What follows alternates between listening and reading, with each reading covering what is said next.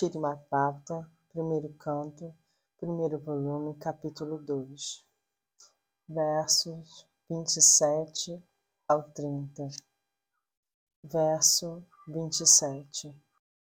Aqueles que estão no modo da paixão e da ignorância adoram os antepassados, outros seres vivos e os semideuses encarregados das atividades cósmicas pois são motivados por um desejo de ser materialmente beneficiados com mulheres, riquezas, poder e progênio.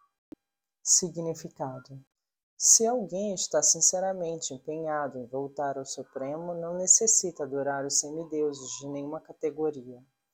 Na Bhagavad Gita afirma-se claramente que aqueles que são loucos pelo gozo material aproximam-se de diferentes semideuses em troca de benefício temporário, satisfatório para homens com um pobre fundo de conhecimento. Não devemos de forma alguma desejar aumentar a profundidade do gozo material. O gozo material deve ser aceito apenas para satisfazer as necessidades básicas da vida, e nada mais que isso. Aceitar mais gozo material significa se atar-se cada vez mais às misérias da existência material. Mais riquezas, mais mulheres e falsa aristocracia são algumas das ambições do homem motivado materialmente, porque ele não tem informações acerca dos benefícios derivados da adoração a Vishnu. Através da adoração a Vishnu, pode-se obter benefícios nessa vida, bem como na vida após a morte. Esquecendo esses princípios, pessoas tolas que andam em busca de mais riqueza, mais esposas, mais filhos, adoram vários semideuses. O objetivo da vida é acabar com as misérias da vida e não prolongar. Para o gozo material, não há necessidade de se aproximar dos semideuses. Os semideuses são apenas servos do Senhor. Assim sendo, eles têm a obrigação de suprir as necessidades da vida sob a forma de água, luz, ar e etc. Devemos trabalhar arduamente e adorar o Senhor Supremo com os frutos de nossa dura luta pela vida, e esse deve ser o lema da vida.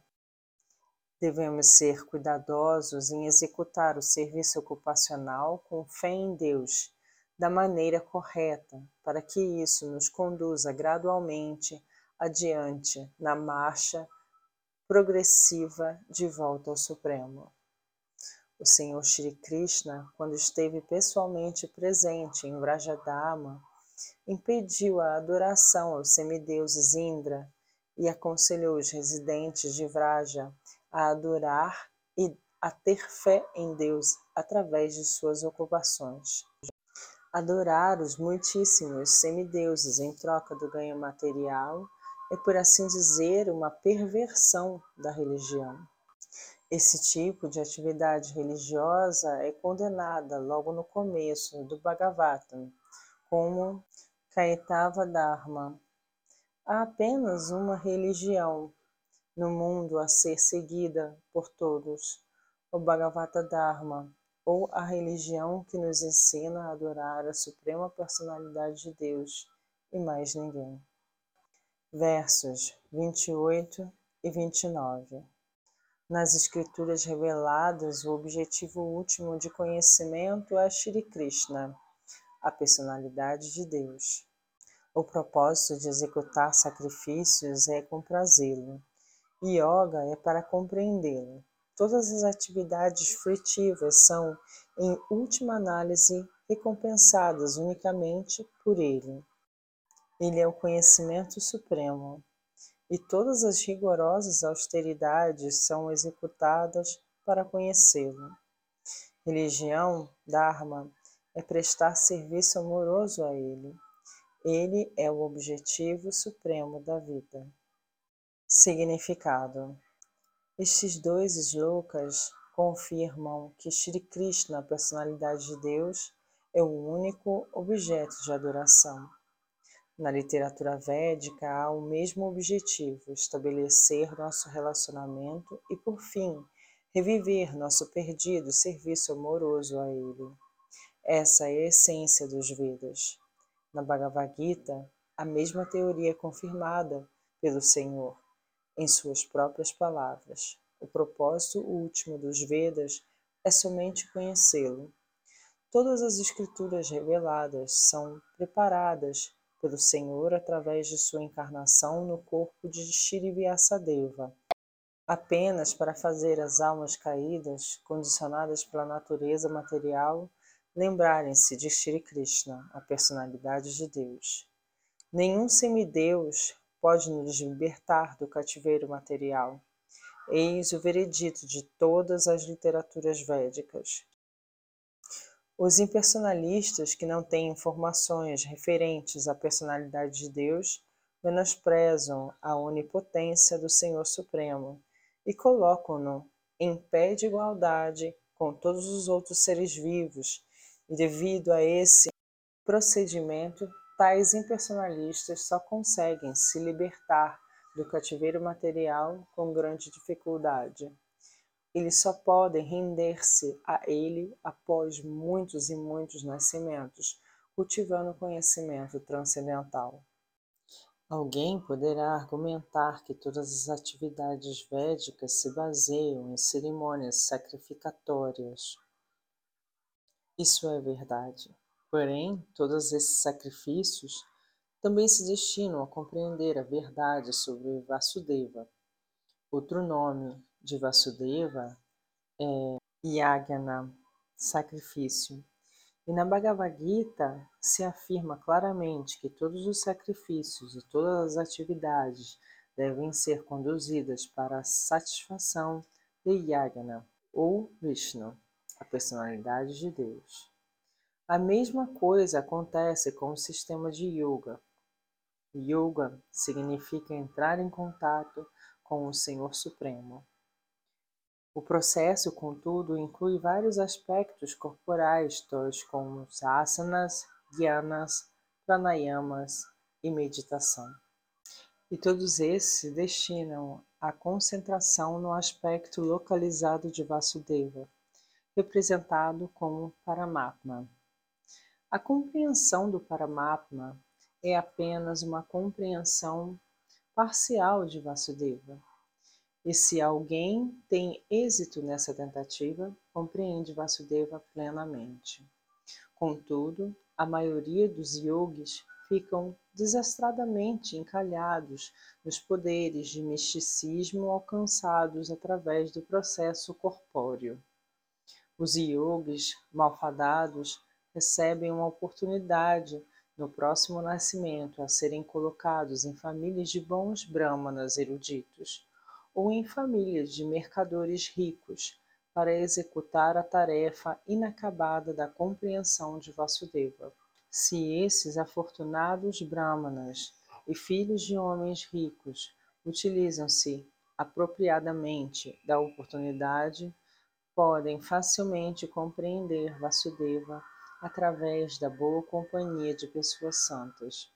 Infelizmente, essas pessoas privilegiadas são mais uma vez cativadas por honras e riquezas materiais, e dessa maneira praticamente se esquecem da meta da vida. O mesmo se aplica ao cultivo de conhecimento. Segundo a Bhagavad Gita, há 18 itens no cultivo de conhecimento.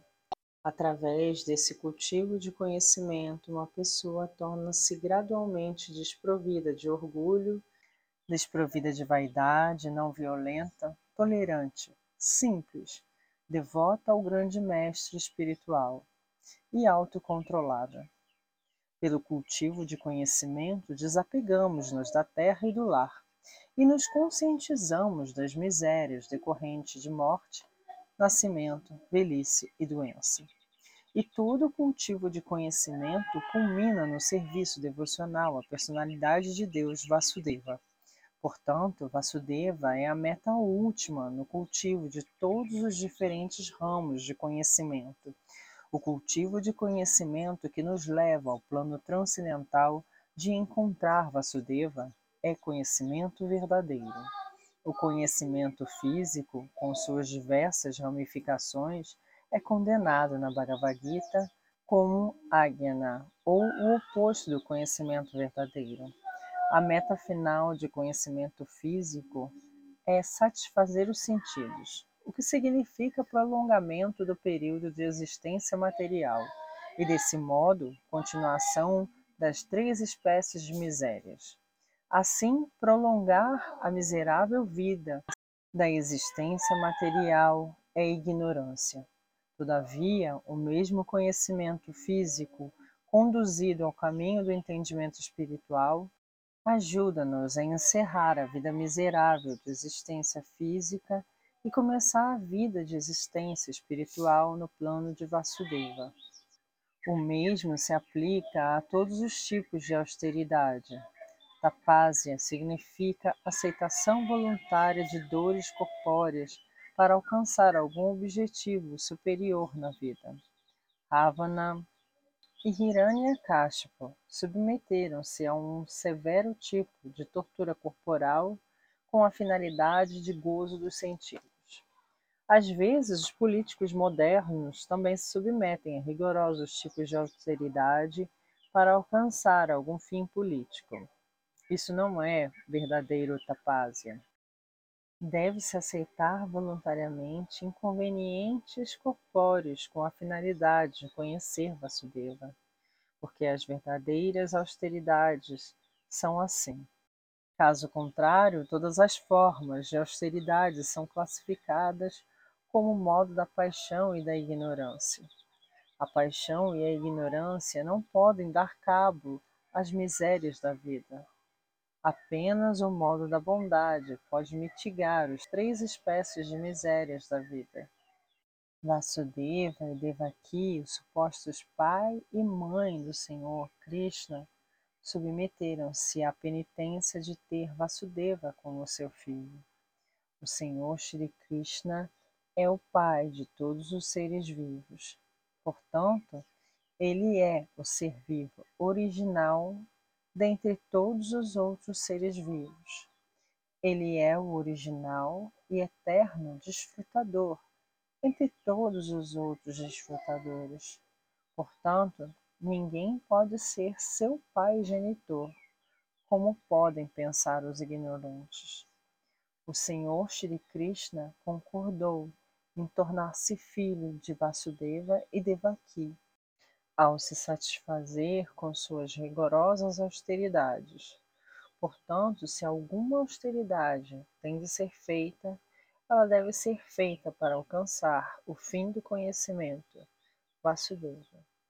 Vasudeva é o Senhor Shri Krishna, a original personalidade de Deus, como foi explicado antes. A original personalidade de Deus expande-se através de inumeráveis formas. Essa expansão de formas é possível graças às suas múltiplas energias. Suas energias também são multifárias, sendo que suas energias internas são superiores e as energias externas inferiores em qualidade. Elas são explicadas na Bhagavad Gita como Pará e Apará Prakritis.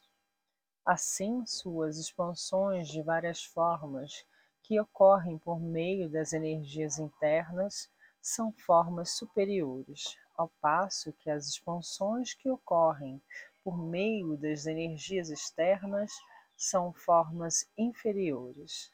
As entidades vivas também são suas expansões.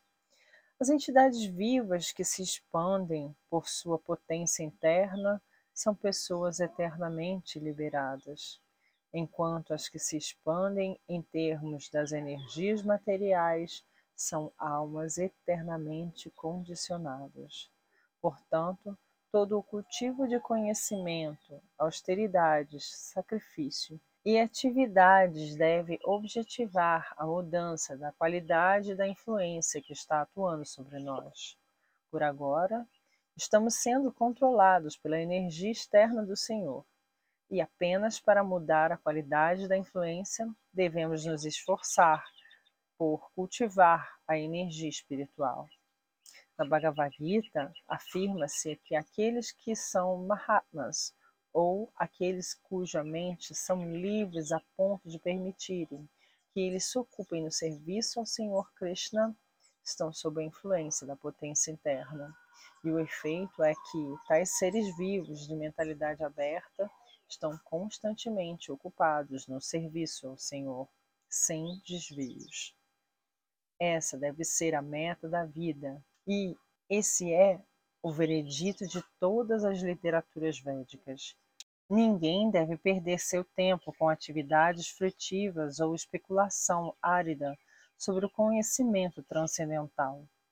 Todos devem ocupar-se de imediato no transcendental serviço amoroso ao Senhor. Tampouco deve alguém adorar diferentes semideuses, que funcionam como diferentes mãos do Senhor para a criação, manutenção ou destruição do mundo material. Há inumeráveis semideuses, poderosos que cuidam da administração externa do mundo material. Eles são diferentes braços assistentes do Senhor Vasudeva. Mesmo o Senhor Shiva e o Senhor Brahma estão incluídos na lista de semideuses, mas o Senhor Vishnu, ou Vasudeva, está sempre situado transcendentalmente. Apesar de aceitar a qualidade da bondade do mundo material, ele é transcendental a todos os modos materiais. O seguinte exemplo esclarecerá esse assunto mais explicitamente.